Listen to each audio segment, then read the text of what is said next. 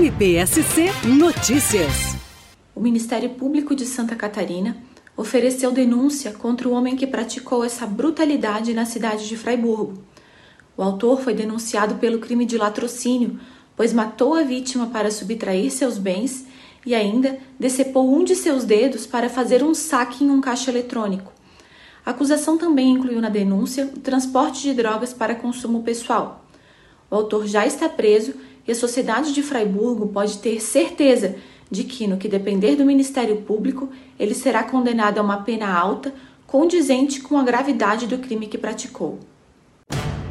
MPSC Notícias. Com informações do Ministério Público de Santa Catarina.